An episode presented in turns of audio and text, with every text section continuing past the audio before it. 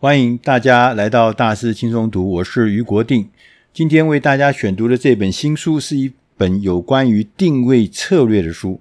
我们的书名中文我们翻译成《一键倾心定位策略》。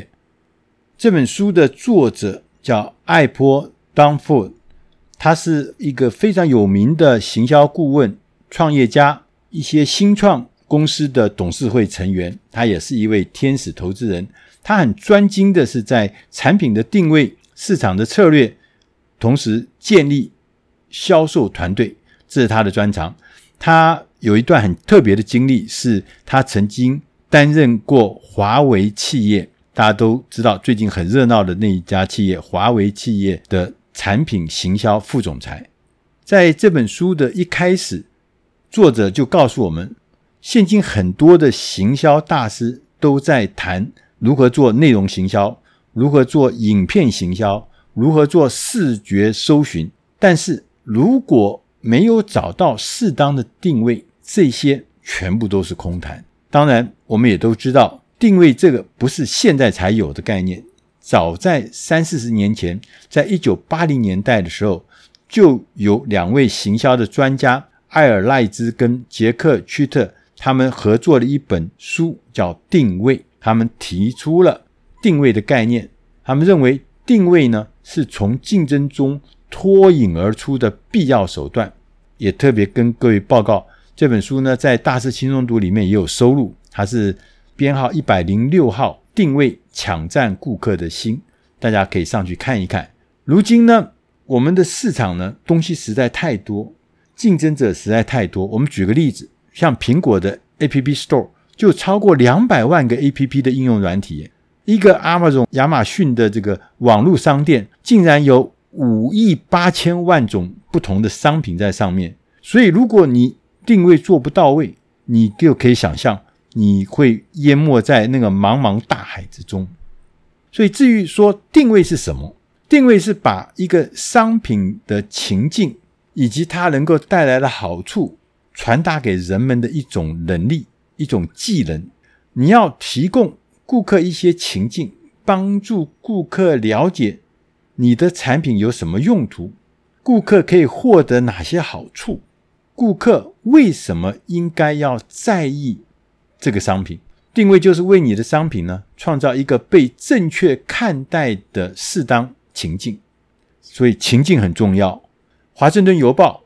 他曾经做过一个实验，他请了一个很有名的小提琴家，叫约夏贝尔，在地铁站的外头演奏小提琴。他连续演奏了四十五分钟，总共有一千零七十个人经过这个小提琴家，其中有二十七个人赏了钱，打赏了，有七个人停下来听他在演奏。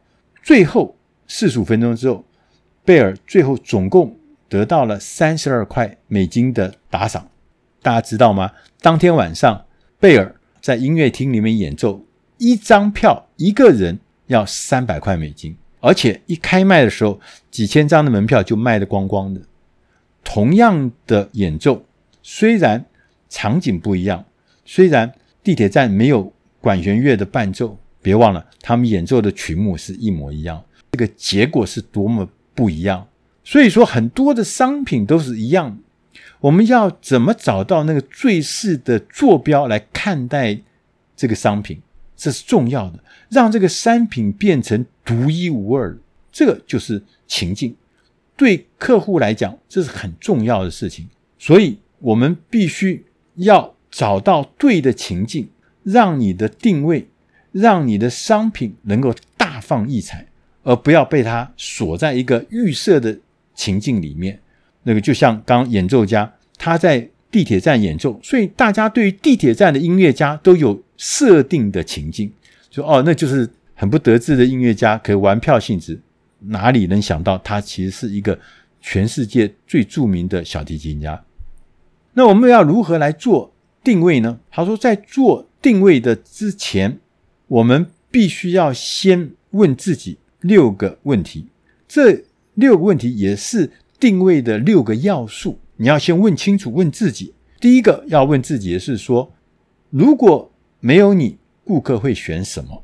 这是从竞争替代的角度来看。因为你会被谁取代？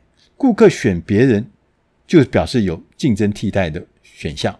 第二个要问的是，你有什么特点是替代选项没有的？这是独家的特色，你必须要清楚地掌握，知道自己有什么独家特色。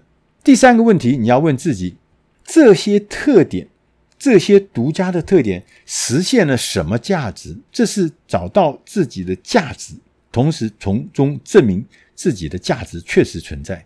第四个问题是要问谁非常在意这种价值？这就是要找到你的目标市场，从这个价值知道有谁很在意你的商品跟你的服务。第五个问题是问哪一种情境可以凸显你的价值？这就是在不同的 category、不同的品类里面找到你专属的 niche market。第六个问题是，当下哪些潮流让你的产品变得举足轻重？这是要跟潮流要结合。这六个元素也是六个问题，其实是顺序是环环相扣，不能倒反的。因为你找到了你产品的特色。和那个竞争替代的选项之间的比较，你知道你哪里有独家的特色，你才能够从中衍生你自己的价值。那从价值里面找到谁是你最佳的客户，最后呢，从市场里面去凸显，因为你有顾客，你有商品，你有独家，你可以凸显你最后的价值，同时跟潮流结合，能够快速的顺势而上。所以这个次序不能搞混。这次序是有顺序来的。作者也告诉我们，我们要定定自己的定位宣言，我们是有步骤的，是有方法的，不是混乱的。它这个步骤呢，总共分成十个步骤，十个产品定位的步骤。第一个步骤是要了解谁是最满意你的顾客，他们最满意你，所以他们是很珍贵，因为你可以从他们身上可以找到。为什么他们特别喜欢你？为什么他们满意你？你就可以从中间找到你厉害的地方。很多的传统的做行销的人，最常的根据就是根据竞争对手，竞争对手做什么事，竞争对手做什么产品，做什么改变，来定定我们自己的定位。从竞争者的导向去想，作者告诉我们说，千万不要掉到这个陷阱里面去。你做任何事情都要从顾客的。坐标出发，而不是从竞争者对手的坐标出发。第二个步骤是组织定位团队，因为定位这件事情是影响到行销、影响到销售、影响到发展策略、影响到产品开发计划，最后会影响到客户的满意程度。所以，组织里面每一个单位都要参与，每一个单位都要加入定位的规划跟执行。第三个步骤是统一用语，要抛弃包袱。他举了一个例子，他说过去有一个很有名的，在美国家居生活用的就是铁锥牌的小苏打粉。这个例子呢，在很多的 case study 上面也曾经提到。因为最早以前呢，在几十年前呢，这个苏打粉我们是拿来烘焙用的，烘焙就是做面包啊，做什么糕点用的。这个角色就是烘焙用的添加物。但是后来我们发现，这家厂商呢发现说，小苏打粉除了做烘焙用呢，它还可以做吸收。气味的除臭剂，后来它真的就重新的从烘焙用转成除臭剂，它的业绩就大大的成长，从一千六百万美元一年飙升到三点一八亿美元。所以大家知道角色的改变、定位的改变，它同样就是那个小苏打粉，但是它原来是做烘焙用，现在改成除臭剂，它就变成大大的受到欢迎。那因为这个除臭剂，它后来也不只是。只是用在冰箱里面用，它还有其他的像牙膏啦、猫砂啦这些需要除臭的东西，它都加入了烘焙粉，产生了新的延伸使用。第四个步骤是要列出真正的竞争替代选项。我们要从顾客的角度来看，要问你的顾客，你到底想要解决的是什么问题？如果没有我们这些最佳的客户、最满意的客户，他们会怎么做？从中间，你就可以知道谁是替代选项。第五个步骤是找到你的独家功能与特色。我们在做定位的时候，永远都要记住，要聚焦在产品最厉害的地方，但是我们在发掘、我们在寻找独家的功能跟独家特色的时候，你不要太死板，你不要用传统的、固定的、熟悉的角度去看，你必须要放宽范围，要发挥创意。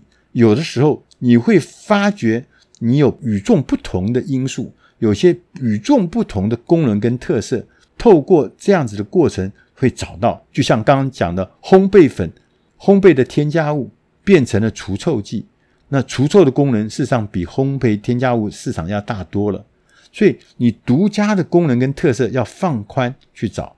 第六个步骤是找到特色跟对应的价值。通常，譬如说我们做了一个设备是叫做全金属结构，这是我们的特色，因为其他的公司的产品可能不是全金属结构，你必须要在这个特色的背后找到对应的价值。全金属结构。它的特色就是说结构很硬啊，更坚固啊，更抗磨损啊，更不容易坏，这是你的特色。但是对应的价值是什么？对应的价值是因为用你的商品，你的产品的寿命会比其他的寿命增加了五倍，顾客因此每年可以省下五万美金，因为寿命长了嘛，他不用常常更换，所以更换的费用就省下很多。那省下一年五万的更换费用，这就是对应的价值。你要找到第七个步骤是确认谁很在意，哪些顾客非常在意我们的产品提供的服务、提供的价值，这就是你最契合的潜在顾客。这个事情要找出来。第八个是要找到理想的市场坐标。刚前面讲，你掌握了最契合的潜在顾客，你也找到你产品的特色跟它的价值。这个时候呢，你要选择一个市场的坐标，让这些最在意你产品的人看见你的价值。不管你是用正面交锋的方法，在既有市场中胜出，或者是在既有市场中创造一个局部的优势，称霸一方的方法，还是说你创造你自己新创的市场、全新的市场来开创新局，不管什么方法都可以，都是很重要。你要找到你理想的市场坐标。第九个是配合潮流。如果我们能够让我们的定位跟未来将要发生的大潮流结合，那一定会让你的定位的力量会变得更强大，让你的销售、让你的效益会更大的成长。但是作者特别提醒，我们要小心，我们不要硬跟着一些实在不搭的潮流，勉强的凹它，勉强的。塞进去，这反而会把事情搞得一团糟。第十个步骤也是最后一个步骤，他说要为定位广为宣传，你要用各式各样的方法，各式各样的地方，能够广为宣传你的定位。但是这个定位中间有一个重要事情，是你的定位，不管是内容的描述、市场的品类、竞争替代选项、独家特色、价值说明，还有谁是最契合的顾客，这些选项。里面都要一致性，所以你必须要制作一份统一的一个表格，让每个部门、每个单位在宣传、在宣扬定位的时候是一致的，因为我们的内容是一致的，不能各唱各的调。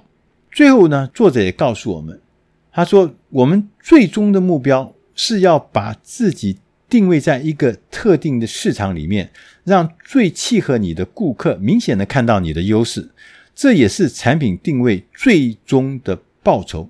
如果我们有好的定位，能让所有的行销跟销售努力都如虎添翼。强而有力的定位，感觉看起来好像在作弊，其实不是。他说我们是可以搭着市场的力量前进，一切的行销跟销售都会变得更加容易。以上这本书的内容是出自《大师轻松读》第七百三十四集《一键倾心定位策略》。希望对你的工作、对你的事业历程有帮助。我们下集再见。